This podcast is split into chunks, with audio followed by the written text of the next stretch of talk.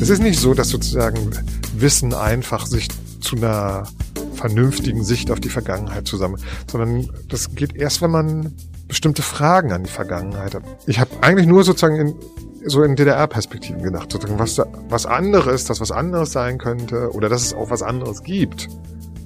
Das hat sich sozusagen erst so allmählich so in den Vordergrund gerückt.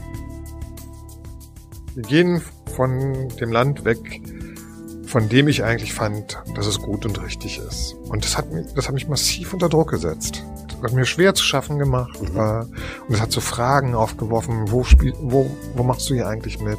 Was kann es überhaupt gut gehen? Die sind, auf diese Fragen hatte ich alle keine eindeutigen Antworten. So Dinge, die, von denen ich das Gefühl hatte, die ganz lange für mich eindeutig und entschieden waren, die sind alle in Frage. Die sind ins Rutschen geraten. Hallo und herzlich willkommen zurück zu Herr Fechner zum Gespräch. Mein Name ist Marco Fechner und irgendwann im Laufe dieser Woche schrieb ich mit dem Berliner Historiker Dr. Patrice Potrus hin und her und wir stellten fest, dass eins unserer Gespräche, die wir für einen meiner früheren Podcasts mal aufgenommen haben, im Jahr 2019 war das, doch noch reichlich aktuell ist. Und wir haben dann kurzerhand beschlossen, dass wir diese Episode einfach nochmal veröffentlichen werden. Das heißt also, die in der letzten Episode angekündigte Podcast-Pause von Ende März bis Ende April diesen Jahres wird durch diese kleine Sonderfolge unterbrochen und ich freue mich darüber. Wir sprachen, Patrice Botrus wurde 1961 in Ostberlin geboren, über seine Zeit in der DDR. Wir sprachen sehr intensiv darüber, wie er die Wendezeit und die damit verbundenen Umbrüche wahrgenommen hat, ähm, welche Umbrüche das auch für ihn bedeutet hat. Das war auch ein sehr persönliches Gespräch gewesen. Er hat nach der Wende angefangen, ab Anfang der 1990er Jahre, Geschichte zu studieren hier in Berlin. Wir sprachen also insofern auch über dieses Studium und darüber, welche Erkenntnisse er auch für sich neu gewonnen hat, mit, auch mit seinem Blick auf die DDR, durch das Studium, durch seine späteren Forschungen, wie das auch sein Bild der DDR verändert hat sprachen über aktuelle Themen, natürlich die Demokratie in Ostdeutschland, wir sprachen über politischen Extremismus, wir sprachen über Rassismus, wir sprachen über das Thema Asylrecht. Ähm, Patrice Potros hat hierzu auch ein Buch veröffentlicht namens Umkämpftes Asyl. Wie gesagt, ich freue mich, dieses Gespräch hier nochmal veröffentlichen zu können. Wünsche viel Spaß und gute Erkenntnisse beim Reinhören und erstmal eine gute Zeit bis Ende April. Dann geht es nämlich ganz regulär mit diesem Podcast weiter. Eine gute Zeit bis dahin. Wie würdest du heute rückblickend auf dein Leben zu DDR-Zeiten gucken? Würdest du sagen, war es, war es ein gutes oder? Naja, also ich war jung. Wie, wie war die Stimmung? also, also, wie man so ist, wenn man jung ist. Man, vor allem als junger Kerl, äh, man denkt irgendwie, man kann das alles, man weiß mhm. Bescheid, es müsste nur das Richtige gemacht werden. Am Anfang der 80er Jahre habe ich gedacht, wenn die Genossen nur merken würden, dass sie sich auf mich verlassen könnten, dann würde schon alles besser werden. so, dann mit dem Projekt habe ich mich ziemlich lange aufgehalten, würde ich heute sagen. Und dann ist so irgendwie so hinzugetreten, dass eine Reihe von meinen Freunden angefangen haben, mich nicht mehr zu verstehen. Also, und zwar war das so merkwürdig doppelt. Ein paar haben einfach gesagt, die DDR ist im Arsch und ich will hier nur noch weg. Das wollte ich nicht. Mhm. Ich hatte ja auch so Energie investiert und ich wollte Anerkennung in der DDR. In welcher Verbindung standest du damals zu dem Ach, zu dem wie, Staat? Zu der äh, ich war SED-Mitglied, kam gerade vom Militär wieder. Hm. Ich glaube, dass ich ein guter Unteroffizier war. Hm. Also Deutscher geht's gar nicht. Dafür haben meine Soldaten mich gehasst, glaube ich. Echt? Ja. Nicht alle, aber äh, einige schon. Ja, und, und ich wollte eine gute, eine bessere DDR. Ich habe eigentlich nur sozusagen in, so in DDR-Perspektiven gedacht, sozusagen, was, was anderes, dass was anderes sein könnte oder dass es auch was anderes gibt. Das hat sich sozusagen erst so allmählich so in den Vordergrund gerückt. Also zum Beispiel, dass ich Freunde hatte, die gesagt haben, es gibt andere Orte, wo man besser leben kann. Das konnte ich gar nicht glauben. Also es vielleicht, also ja. ist auch so ein und daraus hat sich ein Konflikt ergeben und es hat sich aber auch ein Konflikt mit anderen Freunden ergeben, die gesagt haben, was Besseres als die DDR kann es gar nicht geben. Mhm. Und das konnte ich zunehmend auch nicht mehr glauben. Also das war so, mhm. das hat mit äh, zum Teil mit ganz banalen Sachen zu tun, zum Beispiel mit der Mauer in Berlin. Die fand ich irgendwie unangenehm.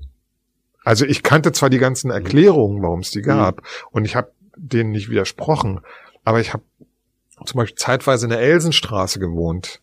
Mhm. Die geht ja eigentlich bis nach Neukölln. Mhm. Und da stand aber die Mauer quer drin. Und das fand ich merkwürdig. An sowas kann man sich ja gewöhnen, aber ich hatte immer Freunde, die dann immer gesagt haben, hier wohnst du so dicht bei. Mhm. Wie geht's dir denn damit? Und auf diese Frage bin ich zuerst gar nicht gekommen. Aber, aber die hat mich dann auch nicht losgelassen. Wir sind dann später, bei unserer erste Wohnung unterm Dach, Küche ohne äh, und eine Kammer ohne Heizung mhm. und vor und so sind wir dann irgendwie nach Marzahn mhm. haben wir eine Wohnung bekommen und es war da zu wohnen war einfach anstrengend, äh, weil wir also lange Arbeitswege hatten und äh, mhm. aber es war eine die Wohnung war okay. Und das war zum damaligen Zeitpunkt war das ja, entschuldige bitte den Begriff, aber der neueste heiße Scheiß eigentlich. Ja, natürlich. Platte in Marzahn. Ja, äh, Warmwasser aus der Wand, mhm. Heizung, Balkon, Fahrstuhl, äh, aber irgendwie hatte sich bei uns sowas eingeschlichen, dass sozusagen das so weit von all den Sachen waren, die wir eigentlich mochten. Mhm. Wir, waren ja noch wirklich junge Leute, wir wollten noch abends weggehen mhm. und von Marzahn weggehen mhm. zum Beispiel. Ist ja ein Stück. Ja. Und dann haben wir die Wohnung wieder zurückgetauscht, dann hatten wir plötzlich wieder Ofenheizung im Friedrichshain und so haben uns aber irgendwie damit besser gefühlt und dann war die, und plötzlich änderte sich alles.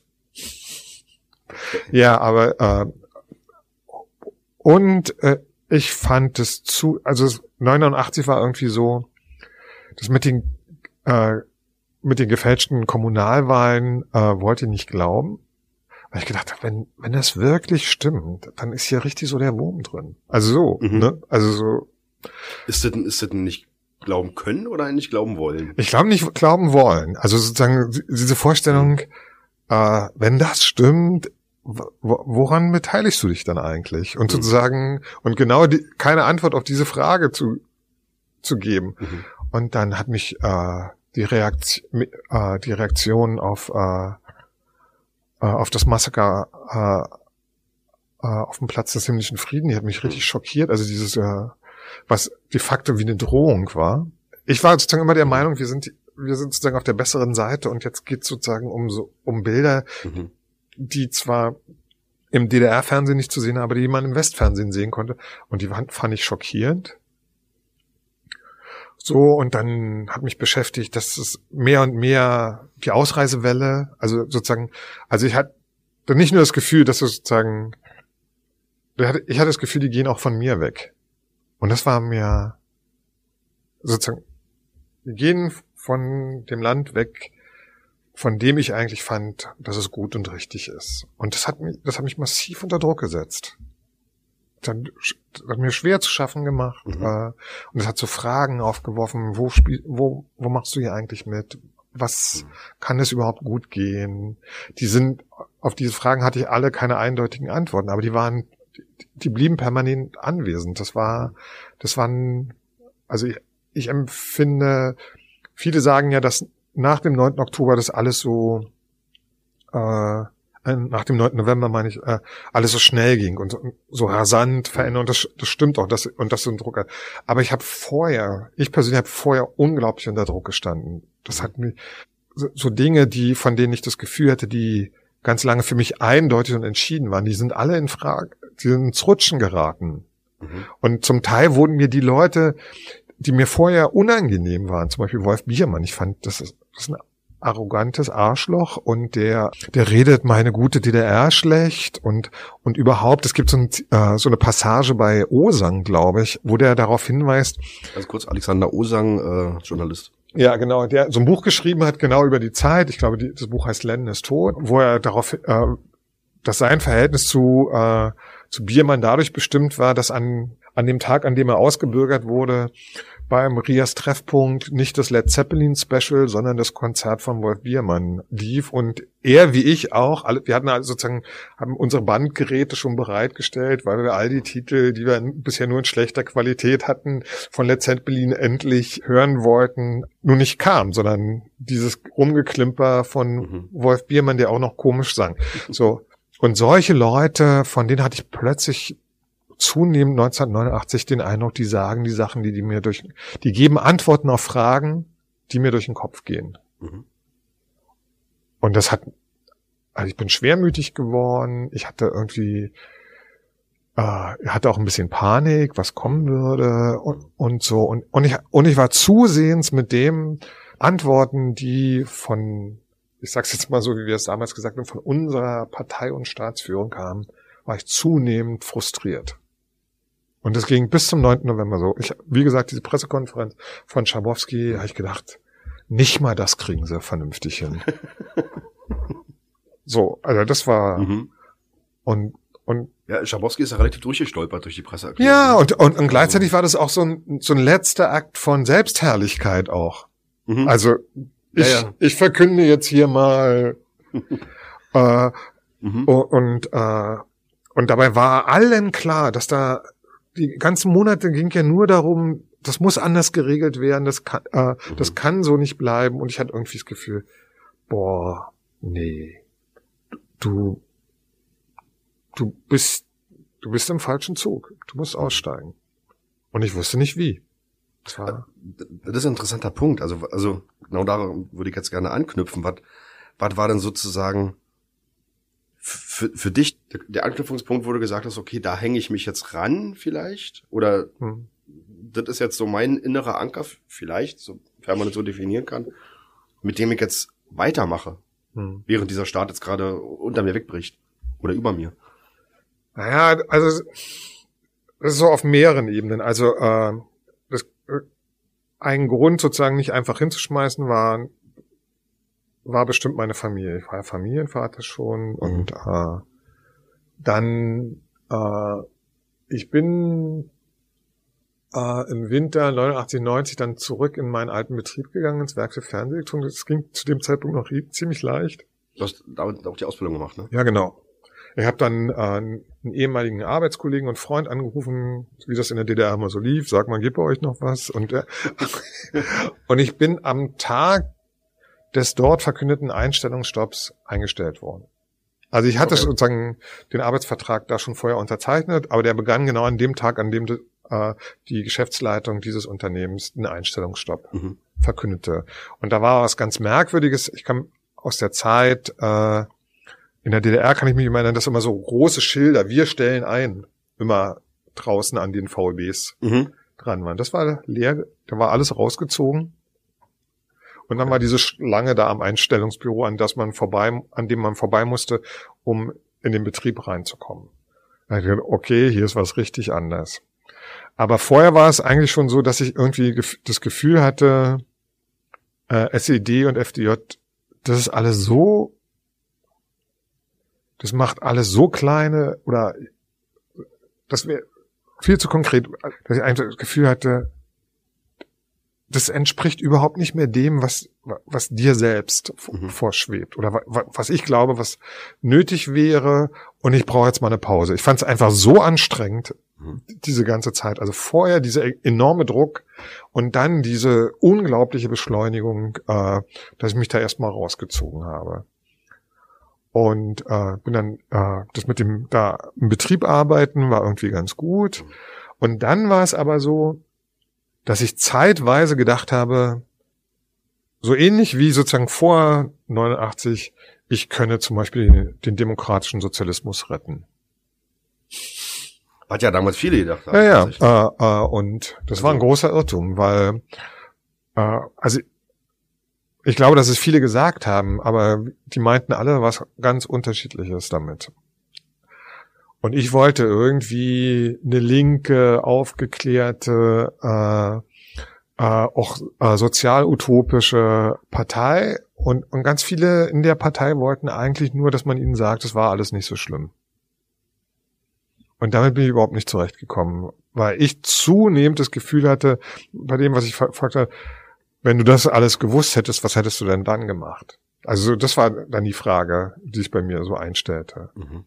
Äh, und, und dann liefen die Diskussionen äh, in der PDS auf so auf ungleichen Ebenen. Mhm. Aber das wäre noch gegangen, wenn ich so ein so ein abgrundtiefes Mist, gegenseitiges Misstrauen und, und äh, manchmal, wenn man so zu Positionen zu bestimmten Fragen geäußert hat, wenn einem da nicht fast so Verachtung und Hass dann schon entgegengeschlagen wäre. Das hat mich eigentlich komplett gewundert. Und da habe ich dann irgendwann glaube 92 oder so gesagt, gut, das war's. Mhm. Und äh, und im Studium, also ich, äh, das war so, dass ich äh, dann ähm, Frühjahr 90 bis zum Herbst 90 da am WF gearbeitet habe. Und ich weiß nicht warum, ich habe da die erste Massenentlassung äh, überstanden. Was übrigens mein Bild von der Treuhand ganz anders prägt, weil die ersten Massenentlassungen sind nicht durch die Treuhand in da in Schöneweide äh, durchgeführt worden, sondern durch die alten Betriebsleitungen. Okay. Die und das hatte ganz wesentlich was mit der Einführung der D-Mark zu tun, weil die sozusagen die meisten Betriebe, die da im WF, äh, da in Schöneweide gearbeitet haben, die hatten alle äh, Märkte in Osteuropa. Das war äh, und äh, und ihre Partner in Osteuropa konnten nicht in D-Mark bezahlen. Die hatten alle diese ganz schwachen nationalen Ja. Währung. Und das ist auch nicht so gewesen, daran erinnere ich mich, dass es nicht vorher gesagt worden wäre, dass das passieren wird. Aber die Atmosphäre war trotzdem so, äh, kommt die D-Mark, bleiben wir, kommt sie nicht, Gehen wir zu ihr. gehen wir zu ihr. So war die Stimmung. Mhm. Und da äh, und das Ergebnis war, dass in den äh, in, in den Betrieben schon sozusagen richtig aufgeräumt wurde. Mhm. Die ganzen Sozialeinrichtungen äh, äh, wurden geschlossen. Äh, zum Teil wurden auch so die Forschungs- und äh, Entwicklungsbereiche äh, zugemacht. So und dann habe ich irgendwie gedacht, boah, äh, du hast ja eine Zulassung zum Studium Mhm. schau dir das mal nochmal an, bis Mhm. das neue Studienjahr beginnt und dann geh dahin. Und an der Universität hatte ich, das ist so ein starker Punkt, der mich auch sehr verändert hat, glaube ich, habe ich die Unzulänglichkeit äh, der Ostuniversitäten einfach gemerkt. Also wir haben die falschen Bücher gelesen, wir hatten schlechte Sprachkenntnisse, die Bibliotheken waren mies ausgestattet. Also es war nicht nur so, es gab jede Menge Probleme an der Humboldt-Universität. Zum Beispiel. Und hinzu kamen dann, die, dann diese Diskussionen mit den alten und mit den neuen Professoren. Mit den alten über ihre und unsere Vergangenheit in der DDR und mit den neuen darüber, woher die denn glauben würden, dass äh, genau uns sagen zu können, was jetzt das Beste für alle ist. Mhm. Das war so merkwürdig doppelt wieder. Mhm. Und deswegen habe ich auch gedacht, ich müsse sozusagen jetzt DDR-Geschichte schreiben, nicht irgendwas anderes. Also im Sinne von, im Sinne von Forschen in dem. Ja, genau. Und die, äh, ja, weil ich das Gefühl hatte, dass sozusagen, dass über die DDR nicht richtig geredet wird. Und dann habe ich aber festgestellt, dass ich eigentlich gar keine Ahnung von der DDR hatte. Dass alle die Vorstellungen, äh, die ich von der DDR hatte, sich im Material total verändert haben in der Recherche. Das, Mhm. Die Verhältnisse noch viel komplizierter, noch viel undurchschaubarer waren. Und, das ist, und mir ist es unglaublich schwer gefallen, das aufzuschreiben. Also das war sozusagen, ich hatte so das Gefühl, ich habe lauter lose Enden in der Hand. Hm. Und das wird irgendwie, das wird, führt nicht wirklich zusammen. Ja, und, und das hat mich total verändert. Also es hat auch sozusagen das Verhältnis zu meiner eigenen Vergangenheit to, äh, total verändert. Während ich sozusagen am Anfang wirklich noch damit gerungen habe, dass ich sozusagen möglichst alles festhalten wollte, was aus der DDR kam. Ich habe dann auch so angefangen, so Devotionalien aus der DDR zu sammeln Mhm. oder mir wieder zu besorgen. So Mhm. an, es gab ja dann auch so Trödelmärkte überall und, und so. Mhm. Und irgendwann habe ich dann angefangen, das Zeug wegzuschmeißen. Die Nutzenverkäufer am Alex. Ja, genau. Die es ja immer noch gibt, weil ich weiß. Irgendwo in Sibirien steht ein riesengroßes Lager, wo äh, Fellmützen Ja, genau. gelagert sind. Und, und irgendwann habe ich dann angefangen, mich von diesen Sachen auch zu trennen und hatte irgendwie das Gefühl, ich muss davon los. Das, das hält mich auch auf und äh, ich komme hier nicht weiter. Mhm. Das, das ist ein interessanter Punkt, weil ich glaube, dass sich an dem Punkt ja viele, also ich glaube, an dem Punkt scheidet sich so ein Stück weit die ehemalige DDR-Gesellschaft. Mhm. So, die einen haben es dann geschafft, sich davon zu emanzipieren, die ja die meisten sind, was man ja heute gerne mal übersieht in der heutigen Debatte. Und dann gibt's halt diejenigen, die halt den, den, den Absprung vielleicht nicht geschafft haben, sich aus diesem Staatsbild herauszulösen, was halt den Einzelnen definiert hat, anstatt sich selber zu definieren. Ähm, woran hast du dich denn quasi festgemacht hinterher? Ja, das ist ganz unterschiedlich. Also ähm, ist auch sehr persönlich. Also meine Frau hat mich zum Beispiel verlassen in der Zeit. Einen tieferen Einschnitt in meinem Leben kann ich mich nicht erinnern. Mhm. Also äh, und äh, ich war dann plötzlich äh, freiwillig alleinerziehender Vater von zwei Kindern in Ostberlin. Das war schon sehr speziell. Das hat eine ganze Reihe von Fragen aufgeworfen.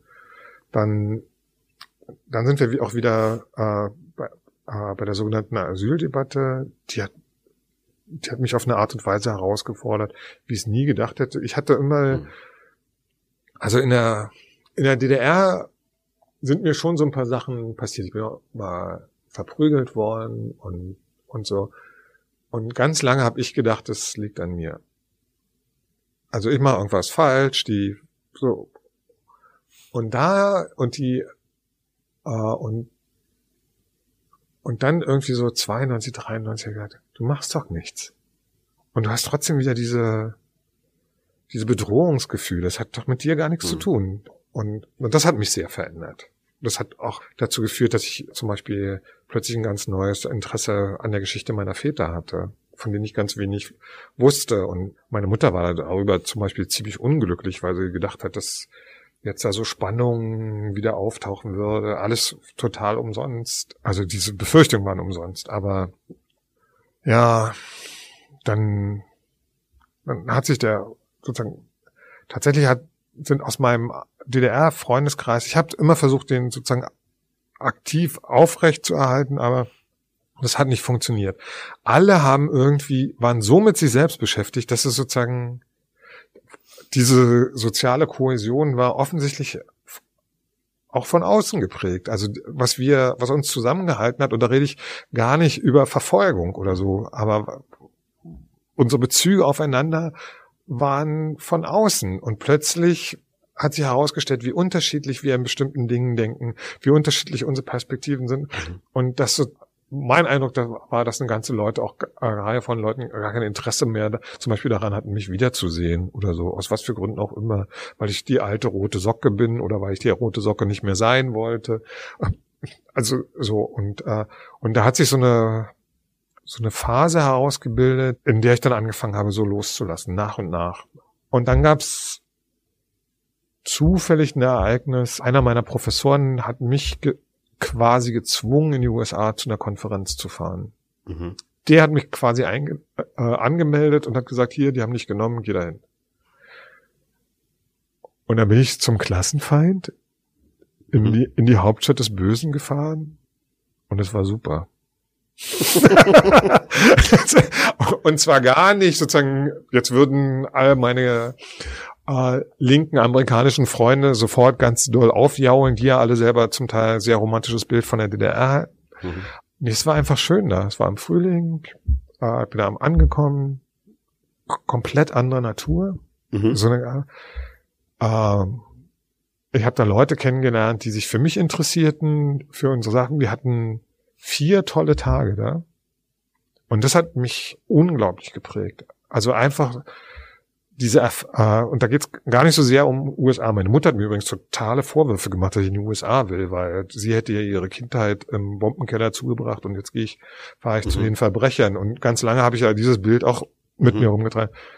Aber diese Erfahrung gemacht zu haben, woanders hinzukommen, und das ist gut, das geht. Du kannst woanders hinkommen. Man kann mit Leuten, das glaube ich war so ein Wendepunkt. Mhm. Äh, und aber schon eigentlich vorher, aber das ist mir erst später klar geworden. Äh, ich bin ja, nachdem meine Frau mich verlassen hat, irgendwie drei Jahre lang rumgelaufen und habe irgendwie eine neue Beziehung gesucht und habe eigentlich erst eine neue Beziehung gefunden, als ich aufgehört habe zu suchen. Und dann stellte sich diese kleine äh, alleinerziehende Mutter neben mich und sagte, hey, sei nicht so aufgeregt, du bist in Ordnung. Das gehört da irgendwie auch dazu. Also das wäre sonst äh, und dann hatte ich irgendwie das Gefühl, boah, so schlecht ist dein Leben gar nicht. Also vorher hatte ich immer, war ich so von Verlustsorgen. Davon bin ich bisher, äh, bin ich weiter nicht frei, aber die treffen viel weniger mich als meine Kinder. Also um die mache ich mir viele Sorgen. Äh, nach wie vor. Und was die auch ein bisschen nervt, was ich verstehen kann. äh, und so, aber das sozusagen so, dass so ein paar Erfahrungen dazugekommen sind, äh, dass ich an ein paar Punkte gekommen bin, von denen ich nie geglaubt habe, dass ich die erreichen werde. Und das hat das, hat dann ziemlich viel verändert. Und, und dann kam, das hat aber meine Sicht auf die DDR auch total verändert. Mhm. Also die, äh, die war nicht mehr das, was ich be äh, unbedingt behalten wollte, wo ich sozusagen mit Sehnsucht zurückhin wollte. Mhm. Äh, und ich wollte auch nicht mehr meine alte Ehe zurück. Und äh, verstehst also das sind so mhm. auf verschiedenen Ebenen hat es äh, und ich wollte mich dann auch nicht mehr mit der DDR beschäftigen. Ich wollte, wollte, ich wollte gerne was anderes machen. Mhm. Äh, und es hat sich dann nicht so äh, eingelöst, aber dadurch hat sich das so entwickelt. Und ich glaube nicht, dass man daraus irgendwie eine Regel machen kann, außer dass ich schon das, äh, so den Eindruck habe, dass wenn man, wenn man nach, wenn man Fragen, dass man eine, äh, gute Geschichtslehrer zwingen die Leute, ihre Studierenden, aber auch ihre Schüler nicht dazu, Wissen über die Vergangenheit mhm. anzuhäufen, sondern Fragen an die Vergangenheit zu stellen. Mhm. Die, also sozusagen, es ist nicht so, dass sozusagen Wissen einfach sich zu einer vernünftigen Sicht auf die Vergangenheit zusammen, sondern das geht erst, wenn man bestimmte Fragen an die Vergangenheit hat. Und, und für mich waren ursprünglich die, äh, die Fragen, warum läuft es in der DDR alles so schief, obwohl wir doch eigentlich auf die, die, äh, die auf der guten Seite der Geschichte standen und dann hat, hat mich bewegt, warum das so gekommen ist, wie es gekommen ist. Und dann hat mich angefangen zu bewegen, wie ich in diese Situation überhaupt gekommen bin. Also ich habe mich angefangen auch wirklich über mich selber zu wundern. Also sozusagen der Patrice von damals ist mir manchmal auch richtig fremd geworden.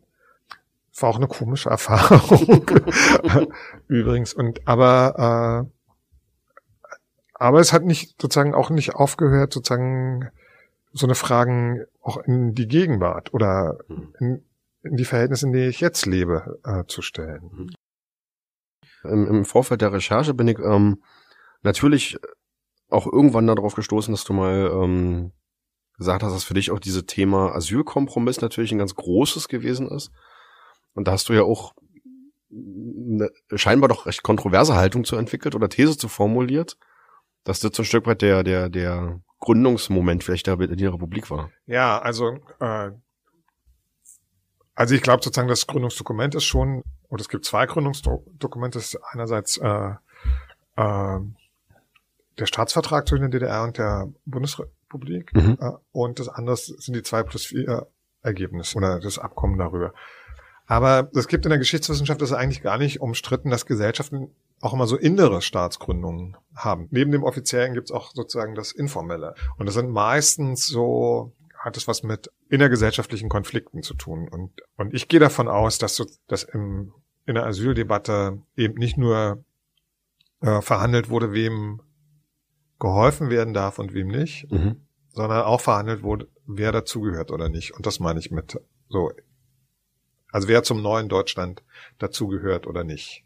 Und es ist ja interessant, dass das eine politische Krise war, in der Ostdeutschland eine zentrale Rolle gespielt hat. Also sowohl die Übergriffe in Eberswalde als auch in, äh, in Rostock sind ja sozusagen nicht nur Ereignisse für sich selbst gewesen, sondern die sind ja auch benutzt worden, um eine politische Debatte in eine ganz bestimmte Richtung zu schieben.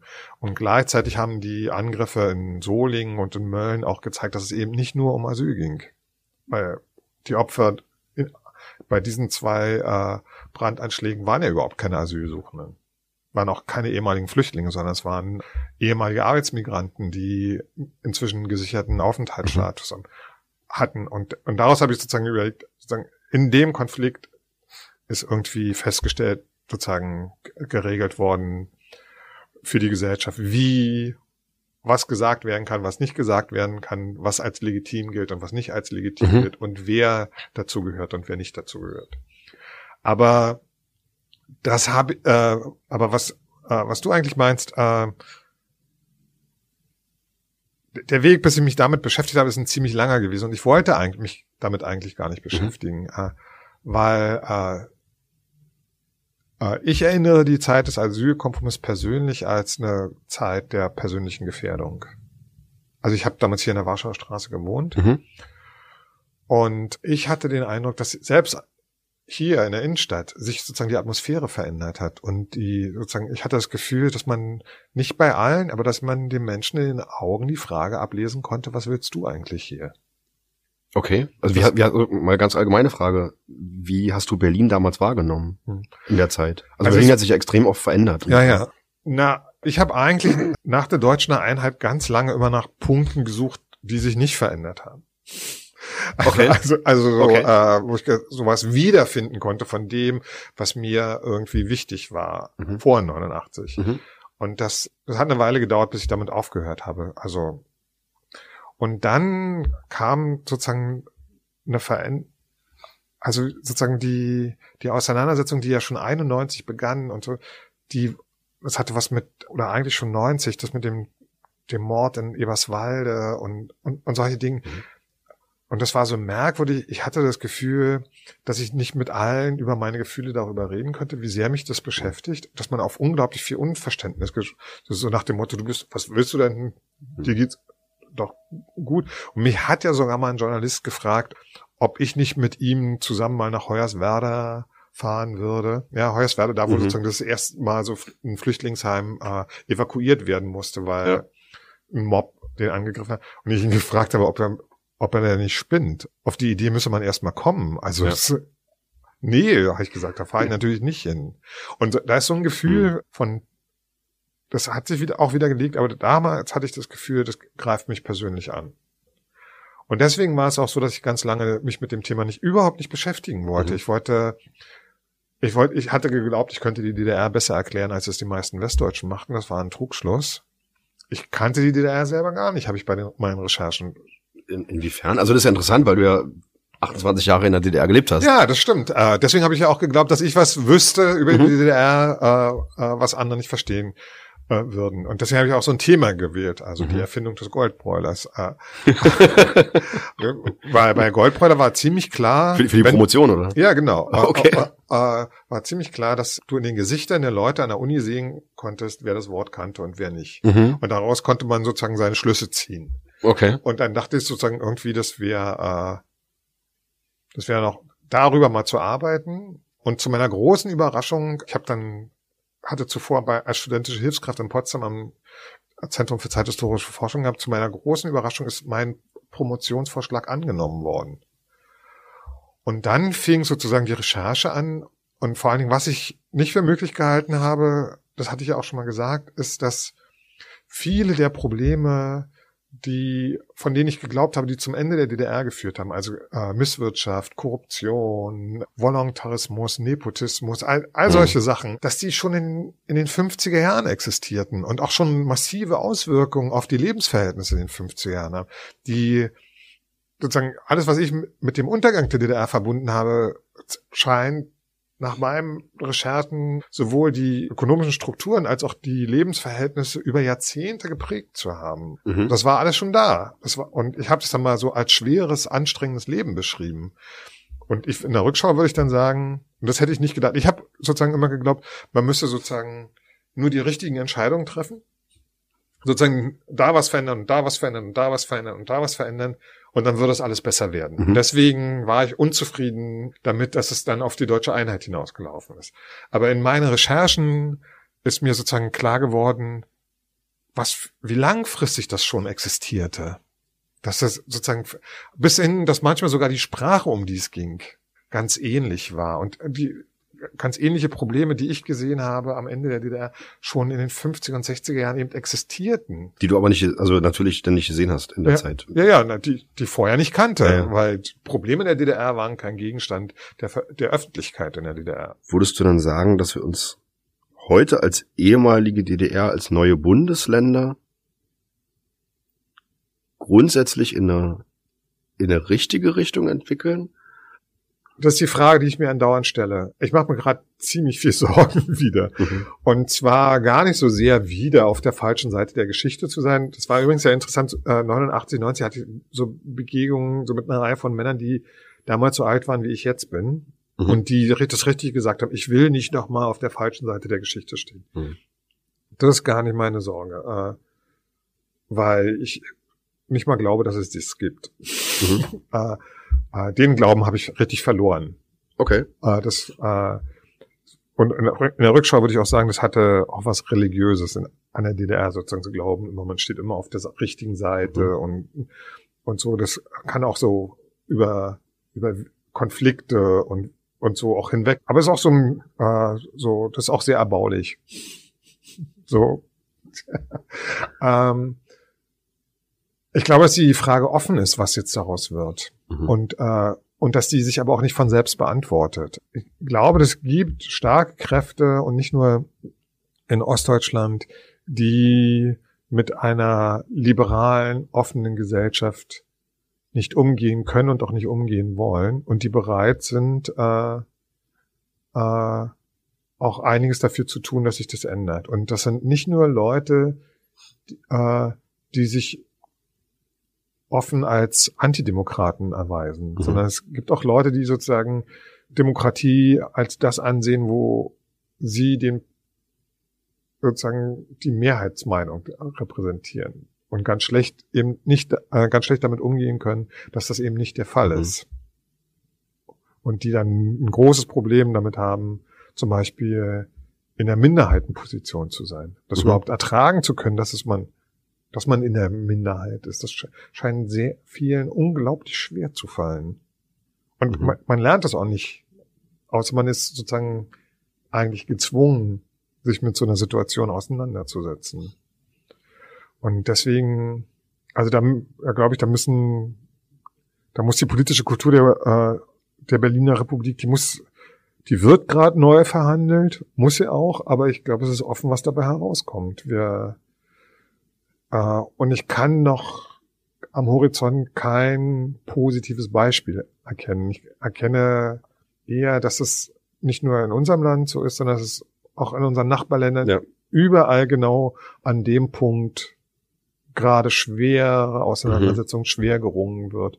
Mhm. Weshalb ich auch nicht sagen könnte, machen wir es doch so. Was auch in gewisser Weise, äh, also dass es sozusagen kein einfaches Vorbildmodell mehr gibt, wie es mhm. wie Westdeutschland beziehungsweise die alte Bundesrepublik es mal galt, 89, 90. Wenn wir es so machen, dann wird alles gut, was ja viele mhm. geglaubt haben und sich deswegen auch dafür entschieden haben, was wiederum heute viele nicht mehr wahrhaben wollen. Das, das zeichnet sich nicht ab, weshalb es auch ein bisschen bedrohlich wirkt. Mhm. Also ich glaube, dass die Frage immer noch offen ist, aber offen bedeutet eben auch, dass alles passieren kann.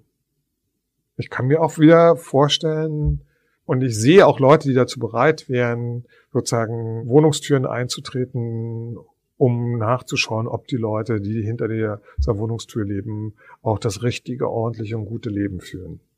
Mhm. Von dem sie glauben, dass es so wäre. Und das gibt sogar auf mehr, sozusagen in unterschiedlichen Feldern. Also ich könnte mhm. mir das auf einer, was wahrscheinlich, wahrscheinlicher ist, ich könnte sein, dass es auch wieder eine aggressive Mobilisierung von Rassismus gibt, der richtig auch auf die Straßen getragen wird und nicht nur an, an irgendwelchen Peripherien oder bei mhm. sozusagen scheinbar, ich, ich könnte mir aber auch vorstellen, dass es, dass es für Leute attraktiv scheint, die wegen anderen Fragen, zum Beispiel wegen der Ökologiefrage, äh, ungeduldig werden und glauben, weil es so eine, äh, wie, was ich auch glaube, äh, weil es so eine fundamentale Zukunftsfrage ist, glauben, Regeln überschreiten zu dürfen, mhm. Individualrechte bedrohen zu können.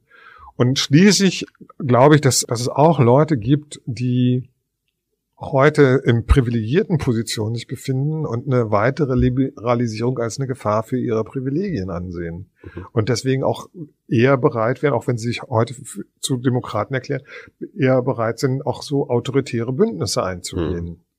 Also es gibt sozusagen so ein, da gibt es so ein Feld, das habe ich jetzt mit Sicherheit nicht vollständig umschrieben, wo sich eine Reihe von ernsten Risiken ergeben, die die sozusagen nicht nur äh, das politische System, sondern auch die, äh, die deutsche Gesellschaft zum Kippen bringen können. Mhm.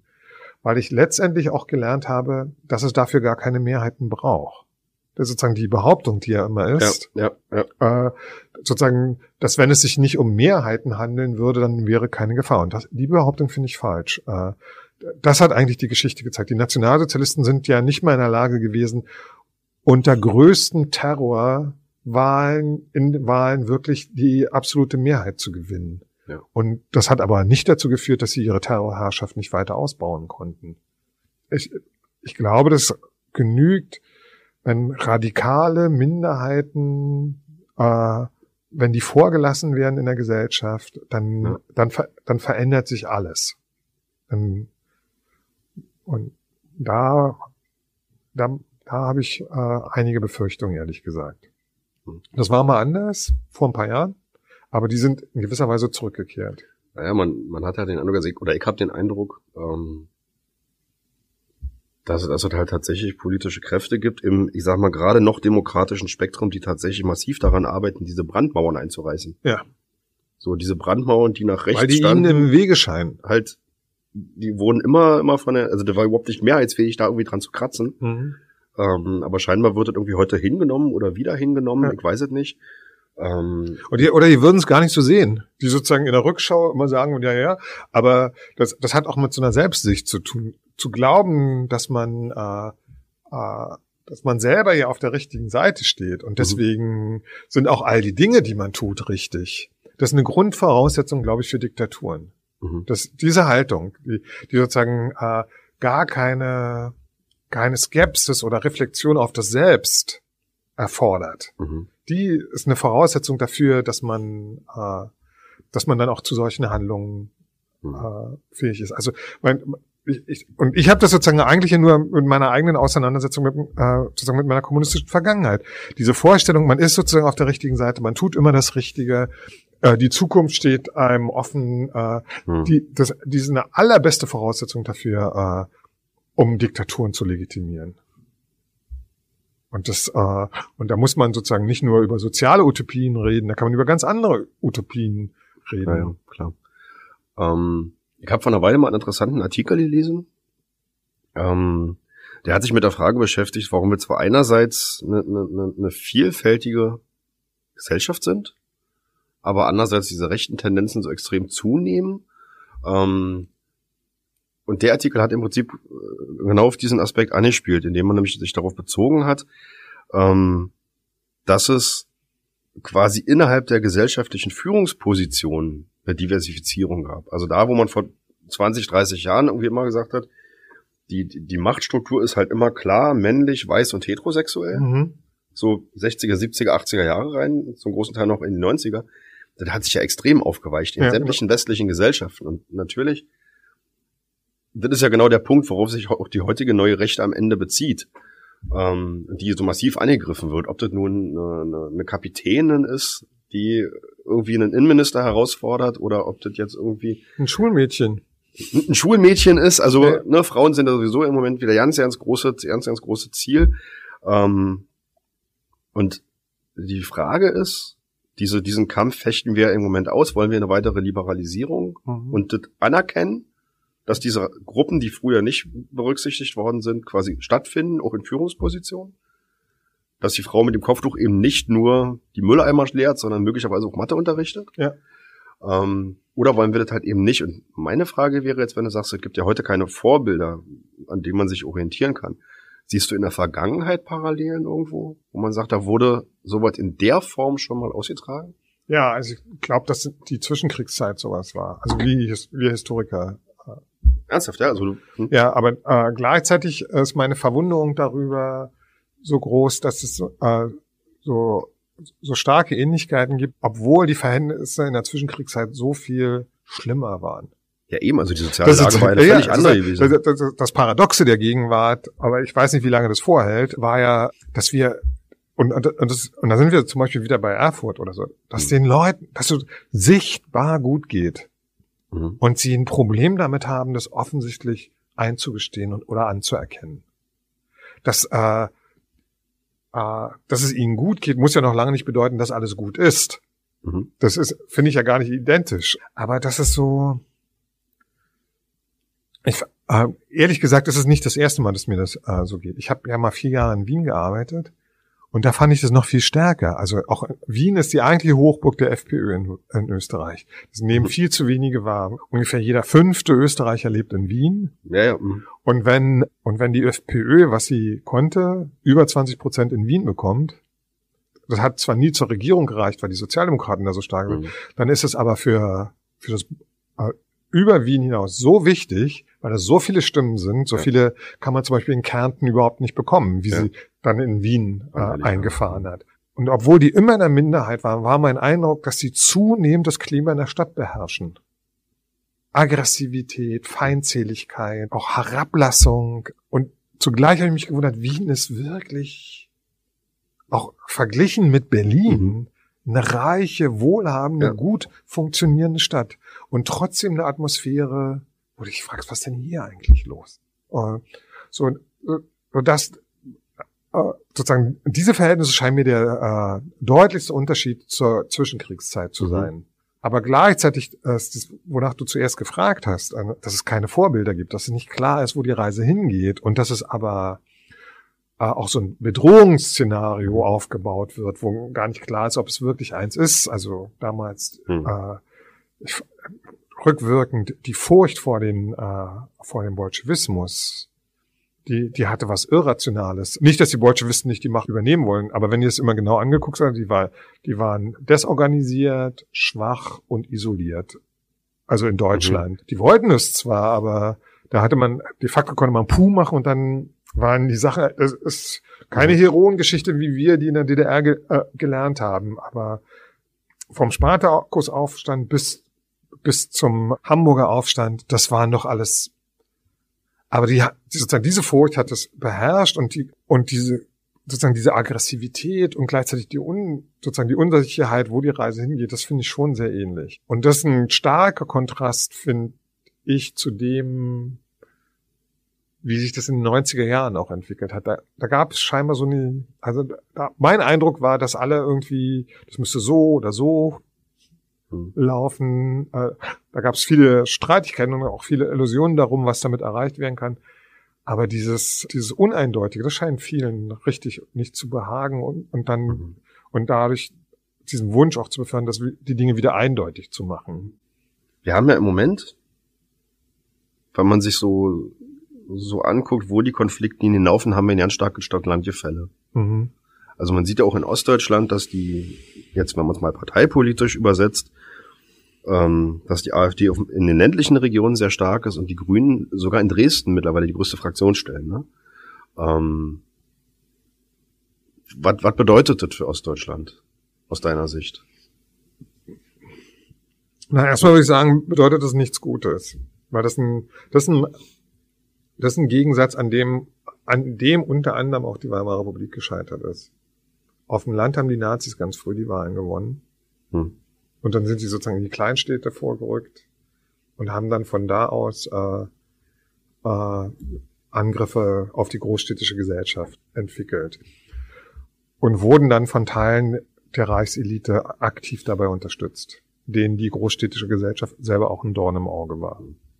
Ein Effekt, der eintreten könnte, ist, und der bedauerlich, insbesondere für Ostdeutschland, ist, dass äh, dass viele junge, offene Leute noch mehr das Land verlassen. Also erstmal mhm. die ländliche Gesellschaft verlassen werden oder vielleicht auch Ostdeutschland verlassen werden. Und äh, denen werden ja gerne Vorwürfe deswegen gemacht, aber ich kann es verstehen. Also sozusagen die, mhm. äh, je, jeder, es ist nicht jeder zum Helden geboren. Mhm. Und die Dispositionen sind so verschieden, wie man sich das nur überlegen kann. Und manche sagen nein und ich will das durchstehen. Und das sind schon sehr besondere Charaktere, die sich darauf einlassen. Mhm. Äh, und andere sagen, das muss ich mir nicht gefallen lassen. Mhm. Äh, äh, das halte ich nicht mehr aus, kenne ich auch. Äh, als Leute das sagen.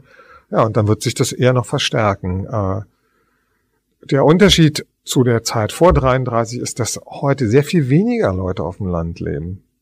Mhm. Also die noch viel weniger. Das sieht man. Also genau, das war jetzt auch die letzte Bevölkerungserhebung. Ja, ja, das sozusagen die. Äh, damals war das so fast so in der Waage. Mhm. Äh, hier, ja. äh, ähm, daraus, ich habe gar keine Antwort, wie man das umkehren kann, aber ganz bestimmt kehrt man es nicht dadurch um, dass, dass man die Agrargesellschaft oder sozusagen, ich glaube ja gar nicht, ob es um Agrargesellschaft geht, sondern diese kleinteilige, übersichtliche, auch abgeschlossene Gesellschaft äh, dort, dass man die irgendwie bewahrt. Dass man da, sondern dass man, ich glaube, dass man mit diesen Leuten auch die Auseinandersetzung suchen muss, was das eigentlich ist. Und dass es auch geht. Es gibt ja auch andere Beispiele. Okay. Es gibt ja auch, äh, gibt auch ländliche Gemeinden, die auch 14, 15 auch gesagt haben, nee, das machen wir nicht, wir kümmern uns, das sind unsere Flüchtlinge zum Beispiel gesagt haben.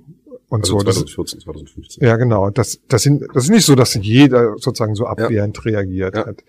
Das hat mir nur gezeigt, dass da auch was äh, anderes möglich ist. Und äh, mein Eindruck ist ja noch viel weniger, es wird sozusagen sehr viel sozusagen auf die ländliche Gesellschaft abgehoben. Ich finde zum Beispiel in Sachsen eher die kleinen und mittelstädtische Gesellschaft ein ziemliches Problem. Also auf dem Land lebt ja fast gar keiner mehr. Es leben viele in diesen stimmt, ja. äh, in diesen halbleeren Ortschaften, die schick herausgeputzt sind und aber das ist nicht jedermanns Sache, da leben zu wollen. Und da ist ein sehr, das ist ein sehr merkwürdiges, unangenehmes, aggressives Klima. Ich weiß nur, weil wir ja auch Verwandte Ja. in, Ja. in Sachsen haben. Da habe ich keine Antwort drauf. Aber da sich sozusagen nur darauf zu stützen und das äh, so belassen zu wollen, wie es ist, das glaube ich, ist überhaupt kein Weg. Mhm. Und dann ist es so, und da soll man sich keine Illusion machen, ich finde 10 oder 12 Prozent AfD in Berlin nicht wenig. Nee. Da wird dann halt auch gerne vergessen, in einer, in einer Einschätzung von außen oder in einer Sicht von außen, dass es da halt auch noch Bezirke außerhalb des S-Bahn Rings gibt. Ja, nicht nur das, aber, aber 12 Prozent ist richtig viel. Das ist echt viel, ja. Das ist nicht wenig. Ja, das sind, das sind mehr als 100.000 Leute. Ja. Das darf man nicht unterschätzen. Und, und äh, auch da denke ich nicht, das darf man, man, äh, den darf man, die darf man nicht einfach gewähren lassen. Mhm. Aber man muss sozusagen äh, auch da eine Auseinandersetzung führen, die anhaltend ist und nicht nur sagen, wir machen jetzt das und dann soll das dabei herauskommen. Mhm. Das, das wird nicht funktionieren. Der Weg dahin, wie die Leute so geworden sind oder ob die vielleicht schon immer so waren, das sind doch alles viel länger wirkende Geschichte. Da kann man nicht einfach glauben, man könne einen Hebel umlegen und schwupps ist es anders. ja. Also sind wir jetzt, sind wir jetzt eigentlich schon am, am, am Schluss der Zeit sozusagen, auch Mhm. weil wir davor so, so lange vorgesprochen haben. Ähm, du hattest ja vorhin gesagt, dass, dass du gerne auch nochmal für ein zweites Gespräch zur Verfügung stehen würdest. Und ich glaube, da würde ich gerne nochmal drauf zurückkommen. Ähm, Ja. Danke dir erstmal für deine Zeit. okay, gut. Es war gut gewesen, Dankeschön. Ja. Und auf Wiederhören. Ist- ja,